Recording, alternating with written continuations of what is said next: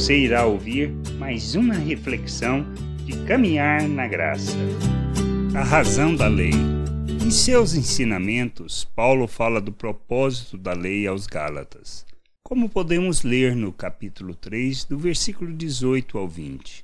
Porque se a herança provém da lei, já não decorre da promessa, mas foi pela promessa que Deus a concedeu gratuitamente a Abraão, qual, pois, a razão de ser da lei, foi adicionada por causa das transgressões até que viesse o descendente a quem se fez a promessa, e foi promulgada por meio de anjos pela mão de um mediador.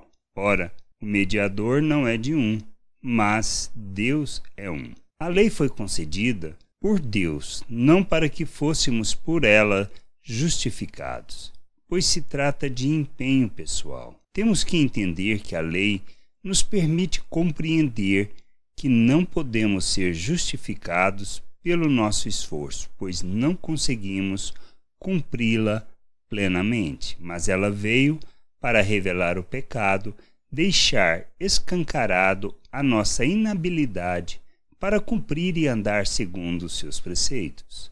Ela foi um meio de Deus para que um povo permanecesse na sua vontade até que o resgatador, Cristo, viesse para realizar a sua obra e o seu propósito quanto à nossa salvação e reconciliação com Ele.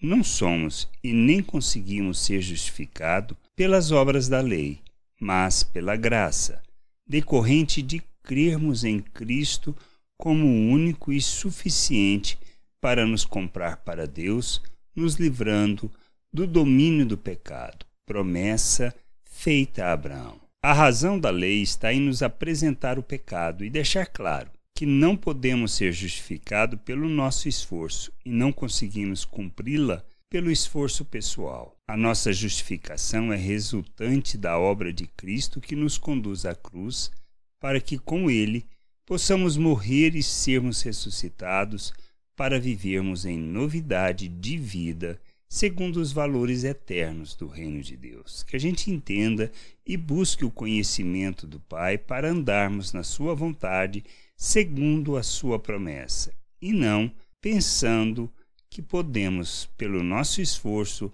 conseguir qualquer resultado que possa agradar a Deus. Graça e paz sobre a tua vida. Amém.